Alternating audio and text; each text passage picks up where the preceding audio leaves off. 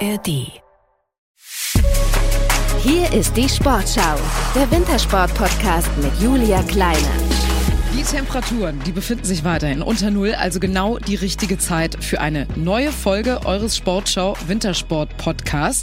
Wir freuen uns heute riesig über eine sehr erfolgreiche deutsche Biathletin, die für Wintersport Deutschland den wichtigsten Gutschein ihres Lebens von ihren Eltern 2009 geschenkt bekommen hat. Eine halbe Minute aufholen für eine Medaille. Das ist die Aufgabe für Schlussläuferin Franziska Preuß. Es ist ultra spannend. Alle brauchen Nachlader. Reuseland als erste weg und Franziska Preuß da. Wieder trifft sie fünfmal in Schwarze eine überragende Leistung, die Deutschland auf Platz zwei bringt im Skating-Schritt vorbei an Pietruschna. Das reicht. Pietruschna ist Platz Silber für Deutschland. Was für ein Kraftakt von Franziska Preuß. Und damit herzlich willkommen, Franziska Preuß. Hi, servus. Ja, schön, dass du hier mit dabei bist. Ähm, wo bist du gerade? Wo treffen wir dich an? Ähm, ich bin jetzt daheim ähm, auf der eigenen Couch. Ähm, wir haben jetzt eine anstrengende Woche hinter uns ähm, im Weltcup in Ruppolding und genau, ich bin heute und morgen jetzt nur daheim und morgen Abend geht es dann Richtung Antolz zum nächsten Weltcup-Stopp. Also du darfst heute Regeneration, so kann man das zusammenfassen. Genau. Okay, hast du dir auch redlich verdient, aber wir wollen natürlich noch mal so ein bisschen über die Geschichte mit dem Gutschein äh, sprechen und diese Geschichte so ein bisschen aufklären. Du warst nämlich eigentlich damals Leichtathletin und äh, bist dann mit diesem Gutschein zum Biathlon gekommen. Mhm. ja, war eine verrückte Story. Ähm, ich war in Wasserburg im Leichtathletikverein und ich war aber eher so bei den Läufer unterwegs und immer mehr haben bei mir im Verein Richtung Wurf gewechselt und irgendwann war ich so fast die einzige Läuferin und dann schon gemerkt, hm, so richtig Spaß, ich weiß auch nicht. Ähm, ich habe dann schon immer mehr so Crossläufe und Bergläufe mitgemacht, weil mein Papa ist ein Bergläufer gewesen und nebenbei war ich übelst der Biathlon-Fan. Also ich habe kaum ein Rennen irgendwie verpasst am Fernsehen und meine Mama ist mit mir ab und an nach Ruppolding gefahren zum Zuschauen und ja, mir hat der Sport irgendwie fasziniert. Aber es war irgendwie ja klar, das ist so weit weg und ähm, ja, irgendwie unrealistisch, dass ich jemals den Sport machen werde. Und äh, der Fritz Fischer, der hat ein Biathlon-Camp und da kann man so Schnupper-Biathlons quasi mitmachen. Mhm. Und das habe ich dann mal zum Geburtstag gekriegt, ich glaube zum 15. Genau, und dann war da der Fritz Fischer selber auch vor Ort und ja, es war dann irgendwie so Glück, weil an dem Tag waren, waren wir nicht so viele Teilnehmer. Ähm, dann ja, kann man da ein bisschen mehr Aufmerksamkeit jedem Teilnehmer schenken. Und ja, meine Mama ist dann ein bisschen mit Fritz, seiner Frau, ins Gespräch gekommen, so neben der Strecke. Und dann hat meine Mama halt erzählt, dass sie voll der Biathlon-Fan bin und auch Ausdauersport mache. Und ja, irgendwie im Fritz bin ich dann auch aufgefallen und ja, er hat dann immer so pfiffen, wie man es aus dem Fernsehen kennt. Und für mich war das so immer nur total unreal, überhaupt jetzt ein Ruppolding auf der Strecke, die ich nur vom Fernsehen kenne, selber zum Laufen. Und ja, so ist es dann irgendwie so der Kontakt zustande gekommen und am Ende von diesem Schnupperkurs hat der Fritz nur gesagt, ja, er meldet sich dann im April, ähm, wenn das Training wieder losgeht am Stützpunkt. Und ich habe mir schon gedacht, ja, der hat mich sowieso vergessen. und ja, im April war er tatsächlich dann bei uns auf dem Anrufbeantworter daheim. Und ja, irgendwie ist dann, hat alles zusammenpasst und so bin ich schlussendlich dann zum Biathlon gekommen. Also kann man sagen, vielen Dank Fritz Fischer und vielen Dank Mama und Papa Preuß, dass ihr diesen ja, Gutschein definitiv. möglich gemacht habt. Aber, aber ähm, also mit, mit 15 dann zum Biathlon zu kommen, ist ja schon so ein bisschen spät, aber dadurch, dass du ja vorher auch Sport gemacht hast, hattest du ja auch, auch die äh, Ausdauergrundlage.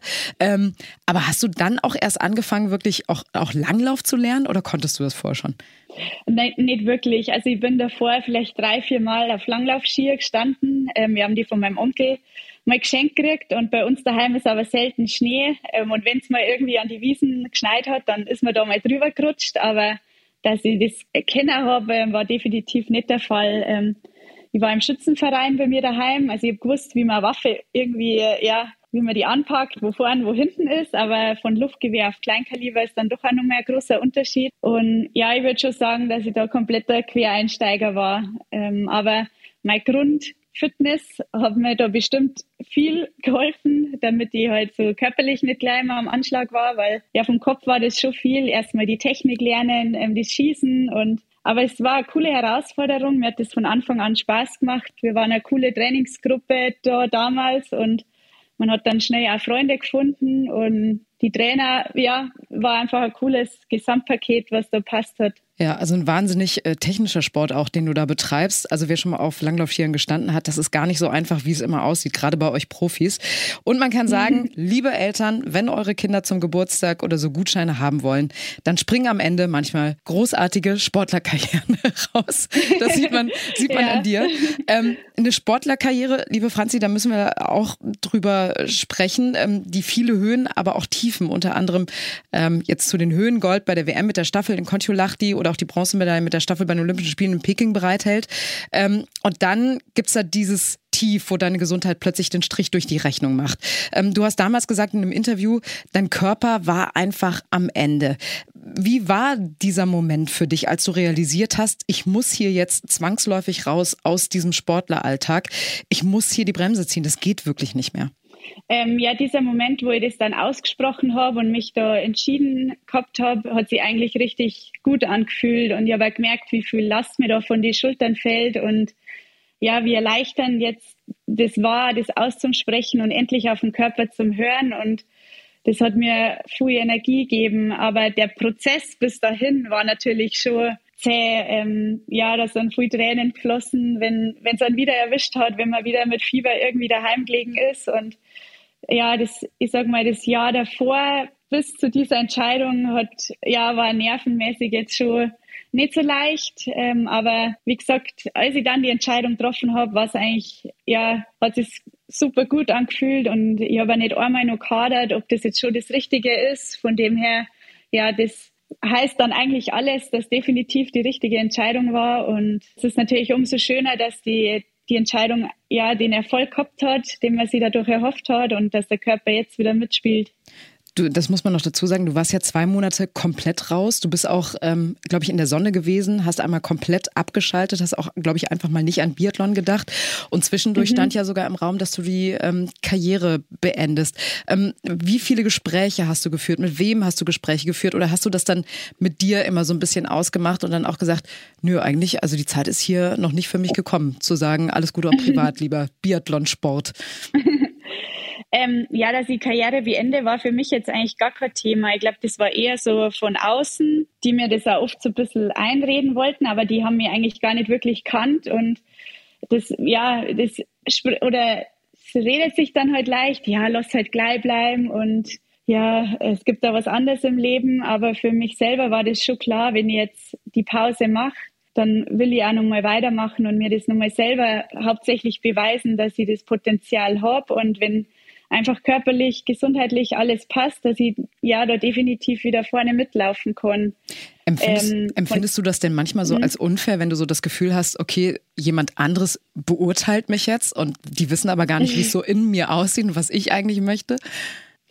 Ja, ich glaube, das gehört ein Stück weit irgendwie so zum Leben dann als Biathlet dazu. Man wird einfach immer von außen beurteilt, ähm, die ganzen sozialen Medien ja, geben mir auch so ein bisschen die, die Bühne dazu, dass man da irgendwie seine Meinung dem gegenüber kundtun kann. Ähm, aber ja, manchmal nervt es natürlich, weil ich mir denke, hey, du kennst mich gar nicht und was magst du jetzt bitte über mein Leben entscheiden? Ähm, lass mich doch einfach selber entscheiden, wie ich mich fühle oder was gerade in mir losgeht. Aber ja, ich glaube, ein Stück weit gehört das einfach so dazu, das ist so part of the game, dass von außen da einfach ja Meinungen an dich rantreten. Aber man darf sie einfach selber nie von seinem Weg dadurch abbringen lassen und sich das nicht zu Herzen nehmen und ja, einfach auf sich hören, aufs eigene Bauchgefühl. Ähm, ja, das ist, glaube ich, das Wichtigste, und das scheint ja auch die richtige Formel zu sein, weil du bist ja eine der erfolgreichsten deutschen Biathletinnen und eine der erfolgreichsten Biathletinnen der Welt. Das muss man ähm, so nochmal explizit sagen. Und einer, der äh, dich seit Jahren mit seiner Stimme am Mikrofon begleitet, das ist unser Reporter und Kommentator Christian Dexne. Äh, er ja immer live und dabei, ganz nah dran äh, bei dir am Geschehen.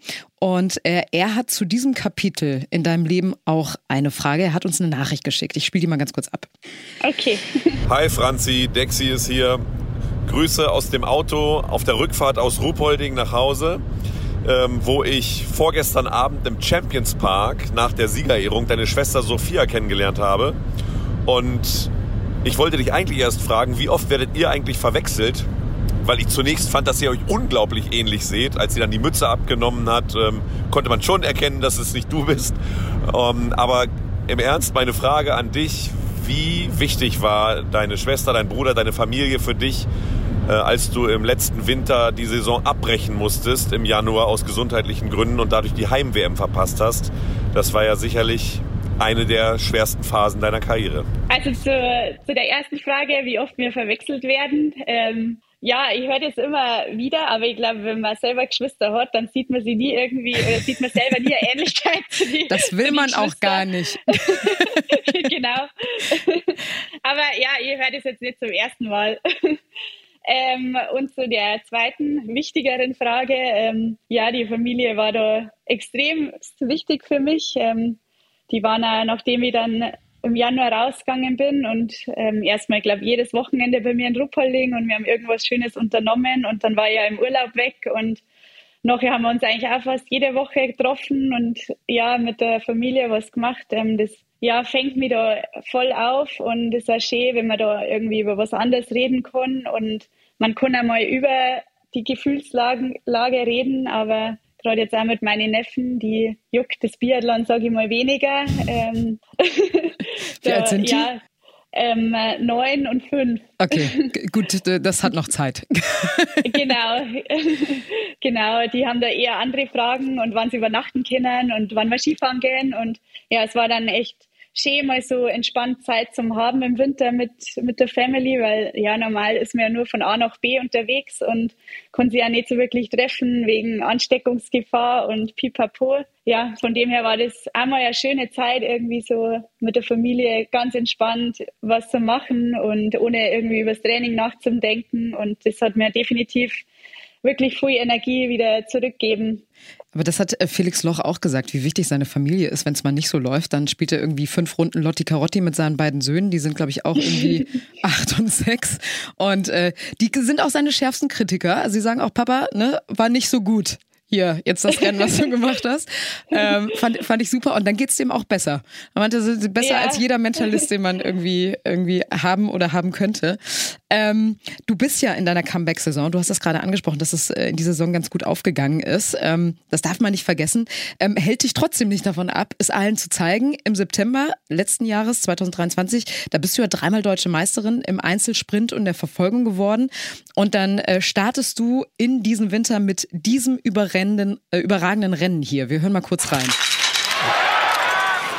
Yes. Sie hat es, sie hat es. 4 mal 0 von Franziska Preuß. Sie wird als Führende auf die Schlussrunde gehen. Franziska Preuß, was für ein Comeback. Lächelnd auf die Schlussrunde.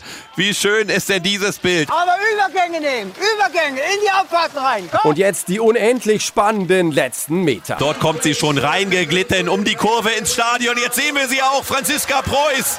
Jetzt geht es nur noch darum, gib Lucky, Lucky, Luck. Fünf, vier, drei, zwei, eins. Es wird ganz knapp. Komm. Nein. 0,1 Sekunden. Sie verpasst es um eine Zehntelsekunde. Die knappste aller Möglichkeiten. Und natürlich ja. zu diesem Rennen hat mein Kollege Christian Dexne auch noch mal eine Frage. Du hast ja in Östersund ganz knapp den Sieg verpasst im Einzel um 0,1 Sekunden hinter Lisa Vitozzi. Und Simon Schemp, dein Freund, hat uns danach erzählt, er habe beim Gucken ins Sofa gebissen. Wie verhältst du dich eigentlich beim Biathlon gucken? Auf meine Frage, wie schmeckt das Sofa eigentlich? Also ich liege jetzt auf dem Sofa drauf, ihr kennt jetzt keine Bissspuren, von dem her kann es nicht so gut geschmeckt haben. Also, also das Sofa hat es überlebt, super. Ja, hat es überlebt. Ja, wie schaue ich Biathlon? Ähm, ich glaube schon ein bisschen entspannter, ähm, aber als der Simon jetzt auch noch Rennen oder Sportler war, ist man natürlich da schon mehr angespannt und ich kann mich auch noch gut erinnern an äh, Pyeongchang, als der Simon da Silber im Massenstart gewonnen hat, da hätte ich fast geheult dann, weil ja, da geht man dann emotional schon mehr mit, wenn man ja so den persönlichen Bezug hat. Ähm, natürlich fiebert man auch bei die anderen Teamkollegen mit, aber ja, da kann ich zum Glück entspannt meistens schauen und ja, freut mich dann mega, wenn es bei denen läuft. Und bei dem einen oder anderen ist man also ein bisschen angespannter, wenn er zum Schießen kommt. Aber ja, grundsätzlich bin ich da eigentlich entspannt. Ja, weil, weil man fühlt das ja auch, ne? Man weiß ja auch ganz genau, was in dem Moment in einem vorgeht. Ja, vor allem, wenn jetzt irgendwie ein Kollege oder Kollegin mal daneben schießt und der dann erstmal in die Strafrunde abbiegen muss und kreiselt und kreiselt, dann ja, kenne ich das Gefühl natürlich schon, wie das so ein Walk of Shame ist. und man würde sich am liebsten irgendwo ein Loch graben und gar nicht ins Ziel fahren. Aber ja, so Momente kennt im Biathlon einfach dazu. Und ich glaube, da die, den Moment erlebt auch jeder mal, wo man, ja, wo es einfach unangenehm ist. Aber ja. Ja, dazu muss man sagen, welcher Mensch fehlerfrei ist, der werfe den ersten Stein. So kann man das, glaube ich, sagen. Ähm, ja. Simon Schemp, dein Partner 2021 zurückgetreten. Das muss man noch kurz dazu sagen. Seine größten Erfolge waren der Gewinn des Weltmeistertitels im Massenstart 2017, die Silbermedaille bei den Olympischen Spielen, die du eben angesprochen hast, ähm, sowie zwei vierte Plätze im Gesamtweltcup. Äh, 2014, 15 und 15, 16.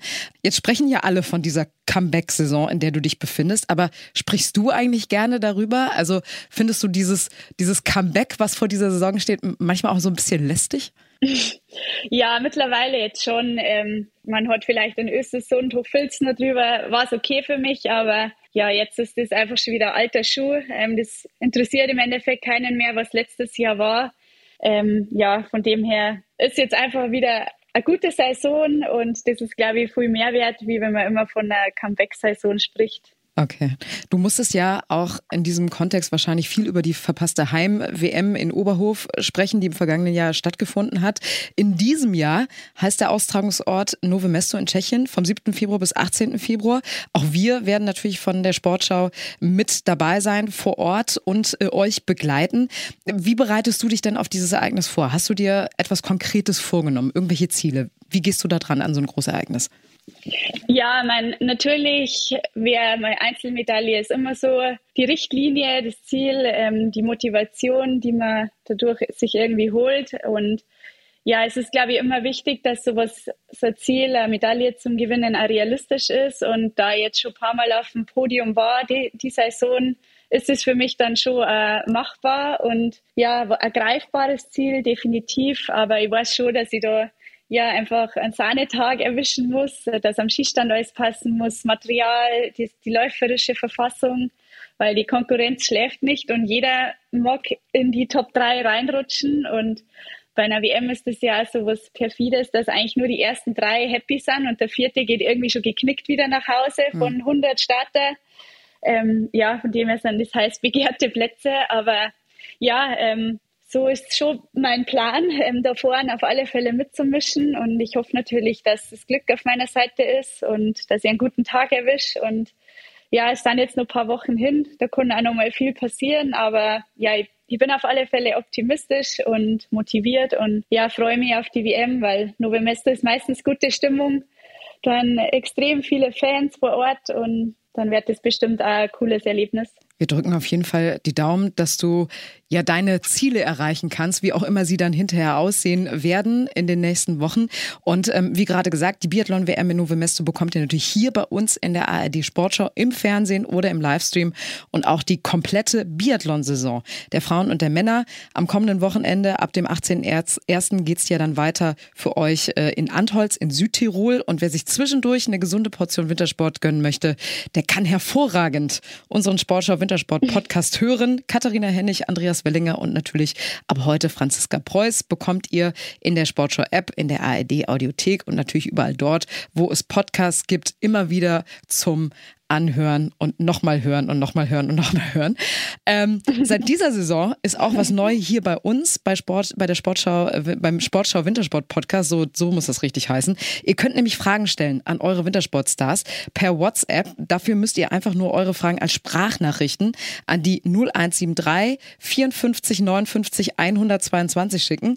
Und dann werden wir die ein oder andere Frage auch direkt weiterleiten, so wie jetzt an dich, Franzi. Uns hat nämlich unter anderem äh, diese Frage hier erreicht. Ja, hallo Franziska. Ich ähm, habe zwei Fragen zum Training. Und zwar würde mich einmal interessieren, inwiefern das denn standardisiert ist. Das heißt, jeder Sportler, jede Sportlerin äh, quasi ein gleiches oder ähnliches Training absolviert oder ob es da große Unterschiede gibt. Ähm, einmal innerhalb des Teams, aber auch äh, teamübergreifend. Und zweitens, ähm, ob es irgendwelche großen Veränderungen gegeben hat in den letzten Jahren, ähm, wie Training angegangen wird und Trainingsmethoden, ähm, sowohl fürs Schießen als auch fürs Laufen. Ja, und die Frage, die kam von Niklas aus Berlin. Vielen, vielen Dank dafür. Eine sportliche Fachfrage. Oder zwei, ja, kann man ja, so sagen. Sehr, ja, sehr gute Frage. Ja, wird man selten gefragt. Ähm, ähm, ja, also wir haben jetzt den Sverre Olsburg-Reuseland bei uns im Team seit zwei Jahren.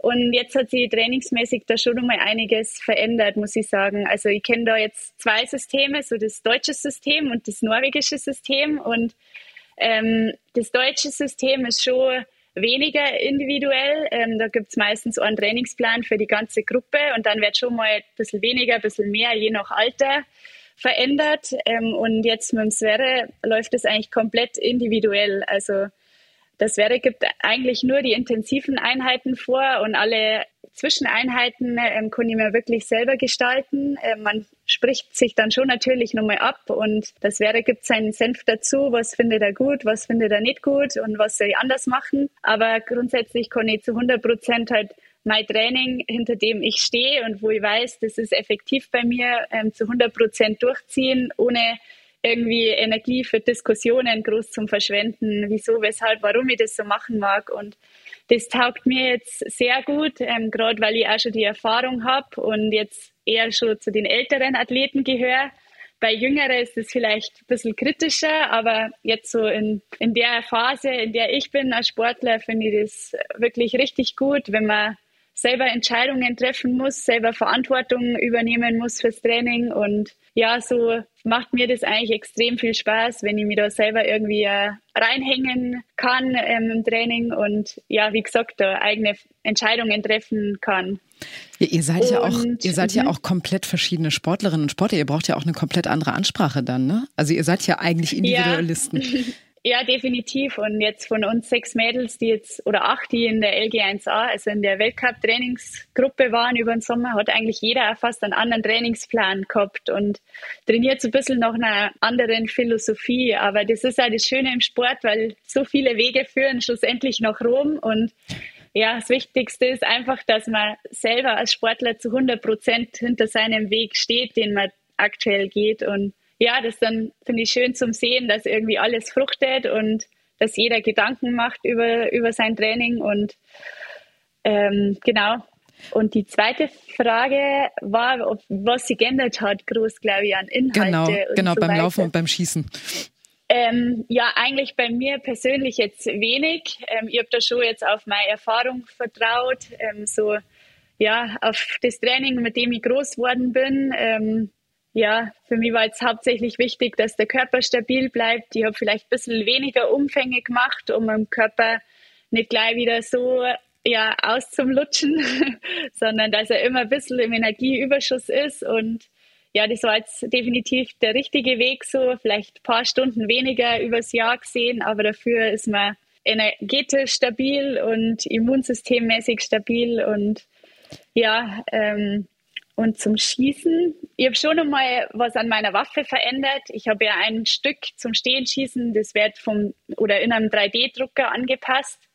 Das macht der Bruder vom Emilien Jacquelat, das ist ein Franzose. Mhm. Das ist eigentlich echt ganz cool. Da kann man ganz fein jedes Mühe irgendwie verändern. Und da, ja, da habe ich nochmal ein bisschen rumgespielt. Ähm, das war ein bisschen äh, ja, eine Veränderung, die erstmal schwieriger war im Schießen, wo ich ein bisschen dann gezweifelt habe, ah, ich glaube, meine Idee ist doch nicht so gut, aber manchmal muss man dann am Ball bleiben und konsequent das durch oder konsequent das durchziehen. Und bis sich dann die Erfolge oder bis die Erfolge spürbar waren. Und ja, da habe ich ja nochmal ein bisschen was verändert, aber grundsätzlich ja, habe ich kein Hexenwerk gemacht dieses Jahr, sondern auf meine Erfahrung vertraut. Ähm, viel äh, im Grundlagenbereich gemacht, damit die Basis stimmt und ja, manchmal muss man es nicht so kompliziert machen, um dann erfolgreich zu sein. Und wer jetzt wissen möchte, wovon Franzi Preuß da gerade spricht, auch bezüglich des Schießens, ähm, wir haben in der ARD Mediathek eine Dokumentation. Ähm, unsere Hosts Erik Lesser und Arndt Pfeiffer, äh, der perfekte Biathlet, die waren ja auch bei euch, auch bei dir beim Schießtraining. Das hatte ich gesehen. Ne? Die haben mhm. dich beim Schießtraining begleitet und da ja, hast genau. du auch genau. so ein bisschen erklärt, worauf du jetzt achtest. Mhm.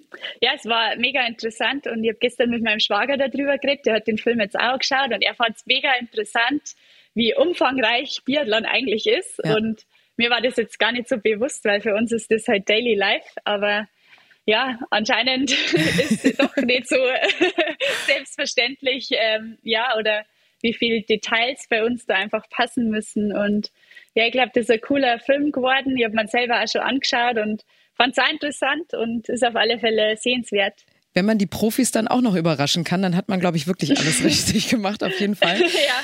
Aber, aber das war eben noch eine Frage, die, ähm, die du kurz in den Raum geworfen hast, weil du gesagt hast, du passt jetzt mehr auf deinen Körper auf, du äh, versuchst ähm, energetisch Haus zu halten. Ähm, seit dieser Geschichte, wo du wirklich auch komplett raus warst, zwei Monate, gehst du jetzt auch anders mit dir um? Also bist du manchmal auch gnädiger, kann man das so sagen? Weil als Sportler, ähm, man muss einfach hart trainieren, um vorne mit dabei zu bleiben. Aber sagst du auch, äh, okay, wenn es nicht geht, dann geht das nicht und dann ist es auch in Ordnung. Das braucht mein Körper jetzt und auf den muss ich jetzt hören, weil ich genau weiß, was passiert, wenn ich es nicht tue? Ja, definitiv. Ähm, das hat mir auch das Werder noch mal ein bisschen besser beigebracht, ähm, da wirklich noch mal einmal mehr rein zum Hören in den Körper. Und natürlich weiß ich, man muss einmal irgendwie die Zähne zusammenbeißen und sich durchbeißen. Und das gehört auch dazu, weil nur dann macht der Körper noch mal einen Schritt nach vorne. Aber ja, ich bin schon einmal sensibler und auch vielleicht ein bisschen smarter geworden in manchen Entscheidungen, wo ich vorher immer gesagt habe, ja, das geht jetzt schon gut und das wird schon gut gehen und passt schon. Ähm, ja, sage ich jetzt schon, okay, vielleicht ist besser heute nochmal lockerer und ich schiebe die intensive Einheit lieber einen Tag nach hinten und schaue, wie der Körper morgen dann drauf ist. Und ja, das war schon nochmal eine Lehre und ja, ist dann auch cool, wenn man so die Möglichkeit hat, so Entscheidungen äh, treffen zu können. Und ich sag's dir, das ist das Tolle am Alter. Ne? Man weiß immer mehr, was man will und lässt sich nicht auf Kompromisse genau. ein. Deswegen ist das auch nicht das Schlechteste, dann älter zu werden, auf jeden Fall. Ähm, ja, wir danken, wir danken für die äh, Frage und wir wollen zum Schluss natürlich noch so ein bisschen über äh, die private Franzi Preuß wissen. Äh, und da es in deinem Sport ja schnell gehen muss, stelle ich jetzt fünf schnelle Fragen, bei denen du sicherlich fünf Volltreffer landen wirst. Bist du bereit? Ja, ich bin bereit. Okay, Frage 1. Wenn du für den Rest deines Lebens nur eine einzige Mahlzeit essen könntest, welche wäre das? Frühstück. Einfach Frühstück, jeden Tag, von morgens bis abends. Ja. Was, ja. was, was muss da auf den Tisch kommen für dich? Ähm, Joghurt, Müsli, ähm, meistens auch Semmel. Aktuell sind wir wieder im norwegischen Käsefieber. es, ist, es ist sehr deluxe, aber ja, ist immer Rarität. Ähm, ja, Käse ist auch meistens dabei, Rührei. Ja, ich glaube, da könnt ihr dreimal am Tag durchkommen. Okay, das Frühstück. norwegische Käsefieber, das musst du jetzt mal kurz erklären. Ist das in Norwegen, ja, das ist Käse ist so über allem? Ja, ähm, das ist ein spezieller Käse, den es echt nur in Norwegen zum Kaufen gibt. So Karamellkäse, der ist ein bisschen süßlich, äh, mit Erdbeermarmelade drauf, das ist richtig, richtig lecker. Und den gibt es aber halt nur in Norwegen, von dem her, ich kaufe immer ein paar Vorräte für daheim und jetzt haben wir das letzte Stück gerade. Also es wird Zeit, dass ich wieder nach Norwegen komme und unsere Vorräte wieder auffüllen kann. Aber, aber ist das denn so, dass du den Käse dann auch zu Hause essen kannst? Weil äh, manchmal ist das ja so, wenn so Spezialitäten, keine Ahnung, was in Italien ist, dann muss das auch in Italien bleiben. Also dann kann man das nicht mit nach Hause nehmen. Aber das ist dann egal. Dieser Karamellkäse geht ja, immer. Ist, ja, speziell Käse. Ich glaube, Simon und ich, wir essen so viel Käse. Also, wenn, wenn man den Käseliebhaber nennen kann, dann uns so. Oder, oder eine Werbung an äh, hier Käse-Testimonials. Leerdammer. ja. Die Bewerbung geht raus, ab jetzt. Okay. So, zweite Frage. Was ist das überflüssigste bisschen Allgemeinwissen, das dir einfällt, mit dem du nie jemanden beeindrucken kannst? Boah, das ist eine schwierige Frage. Also ich kenne mich ein bisschen so mit Traktoren, Bullocks und so aus, Aha. da ich auf dem Bauernhof groß geworden bin und ich bringe dann schon immer wieder mein Wissen, weil ich halt die Marken und so kenne, aber alle im Team denken sie dann, glaube ich, ja, super Franzi, interessiert. also ja, sowas kann Grundwissen für mich sein, was für andere, glaube ich, jetzt nicht wirklich relevant ist. Also du führst dann auch so, so einen Nerdy Talk. Also man kann sich dann vorstellen, du stehst in der Küche auf einer Party und dann sagst du, hey, übrigens, Traktor XY. Oder wie, wie sieht das aus? Ja, jetzt nicht so extrem, aber wenn man an der Straße einen sieht oder irgendwie wir rollern sind und dann äh, haben uns ein paar Bullocks zum Beispiel überholt und ich frage dann schon nachher, meinst du den Fendt oder den Deiz oder welchen meinst? Und die so, äh, naja, so ein Bullock halt. Und, ja. Und da war bis dato noch keiner begeistert, das verstehe ich überhaupt nicht. Nein, es ist irgendwie noch nicht so ankommen. Wie, wie, wie ist das mit Simon? Unterhaltet ihr euch da auch oder ist er da auch eher raus, was das angeht? Na, der ist da eher raus. Ich, ich, ich frage ihn immer wieder ab, äh, Simon, was ist das jetzt für Marke? Aber ja, das haben wir auch noch in der Lernphase. Gut, dritte Frage. Welche Sportart wäre für Zuschauer definitiv unterhaltsamer, wenn Sportlerinnen und Sportler sie nur betrunken ausüben dürften? Jede Sportart ist wahrscheinlich lustiger, aber auch gefährlich. Ja, also besser also, keine Waffe dann ja, in die Hand drücken. Genau, genau. Aber okay. auch wenn man an Fußball denkt, wenn jetzt da ja, 22 Betrunkene aufeinander rennen würden, wäre das bestimmt witzig, aber wahrscheinlich auch gefährlich. Gut, vierte Frage. Welche Kinderserie hast du am liebsten geschaut, als du klein warst? Pumuckel. Pumuckel. Wusstest, ja, du, der, wusstest du, dass es jetzt ja, eine Neuauflage gibt? Natürlich, habe ich durchgeschaut. ja, fand ich richtig witzig. Also ich habe jetzt tatsächlich dann nachher wieder die alten Folgen angeschaut und ich hätte echt so gern einen Pumuckl daheim. Ich finde den so süß. Einfach so eine Zeichenfigur, die dann immer mit dir mitläuft. Ja, ja, fände ich richtig lustig. So, dann haben wir noch eine fünfte Frage. Und dann hast du es auch geschafft, wenn alle Tiere der Welt plötzlich sprechen könnten. Welches wäre das Unhöflichste? Ich glaube, Katze. Bist du nicht so der Katzenfan? Nein, nein, wir haben immer eher so arrogante Katzen gehabt früher. Also ich glaube, die denken sie immer nicht nichts Nettes über Menschen. Ja, vor allem haben die so ein, die haben so äh, zwei Herzen in einer Brust, ne? Die können sich irgendwie so eine Stunde lang streichen lassen und dann hauen sie sich trotzdem. Das finde ich immer so gemein an Ja, also das, ignorant sind die einfach. okay, also wenn man Franzi Preuß eine Freude machen möchte, dann keine Katze, aber vielleicht noch ja. einen Gutschein für einen Podcast, weil jetzt haben wir nämlich noch eine sechste Frage ähm, für dich, ohne dass du in die Extrarunde musst oder Strafminuten bekommst. Hörst du gerne Podcast? Ja, voll. Ähm, da wir früher irgendwie sportlich unterwegs sind und viel alleine, höre ich viel Podcast ähm, beim Rollern auf dem Rad oder ja, also im Krafttraining mal. Und ja, mittlerweile höre ich echt viel Podcast. Fast Wel mehr wie Musik. Welche stehen da so auf deiner Playlist? Ähm, Sunset Club mit Joko Winterscheid, ah, den okay. höre ich gerade echt gern. Ähm, gemischtes Hack höre ich eigentlich auch ganz gern, das ist so berieseln lassen. das ist wirklich ähm, berieseln. aber lustig, ja. aber lustig. Ja, ja, ja meistens schon. Ähm, Extra-Runde höre ich tatsächlich auch manchmal, wenn mir die Sportler interessieren, die jetzt irgendwie eingeladen worden sind. Genau, unser Biathlon-Podcast, ähm, auch bei uns in der ARD-Audiothek. Genau, genau, den höre ich ja oder jetzt auch den Sportschau. Also wenn interessante Sportler sind, die mir jetzt irgendwie, wo ich gerade sehe und dann höre ich mir das echt einmal gern an. Ähm, Barbara Schöneberger höre ich mir manchmal. Weiß jetzt nicht, ob das so mit, mit erwähnenswert den, ist. Mit den Waffeln einer Frau. Die Überschrift genau. finde ich genial. Ja. genau.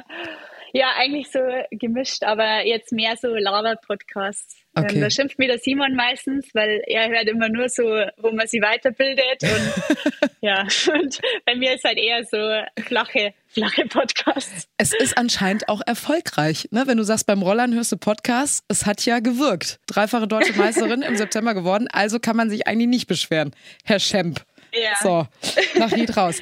Aber ich, äh, genau, du hast schön Werbung schon mal für uns gemacht, worauf ich hinaus wollte. Wir haben natürlich noch ganz viele andere Sportpodcasts bei uns in der Audiothek. Du hast gerade die Biathlon-Extra-Runde äh, nochmal genannt. Und wir haben ja auch noch das Sportschau-Bundesliga-Update. Und äh, Sportschau-Moderator Tobi Schäfer, der versorgt euch da mit allem, was ihr zur Bundesliga wissen müsst, jeden Donnerstag und Sonntagabend neu. Also absolut hörenswert. Jetzt sage ich aber erst einmal vielen, vielen Dank, Franzi Preuß, für das ganz, ganz tolle Interview und dass du hier mitgemacht hast. Ja, gerne. Ähm, war für mich jetzt cool. Für, für mich auch. Sehr gerne nochmal. Also äh, gerne in einem Jahr wieder oder nach der WM, wie du halt eben möchtest. Wir wünschen dir auf jeden Fall jetzt erstmal alles Gute für die Zukunft und natürlich, dass du weiterhin gesund bleibst. Und äh, wir sind dann in der kommenden Woche wieder für euch da mit einer neuen Folge und natürlich euren Fragen. Ich sage jetzt ciao und bis zum nächsten Mal.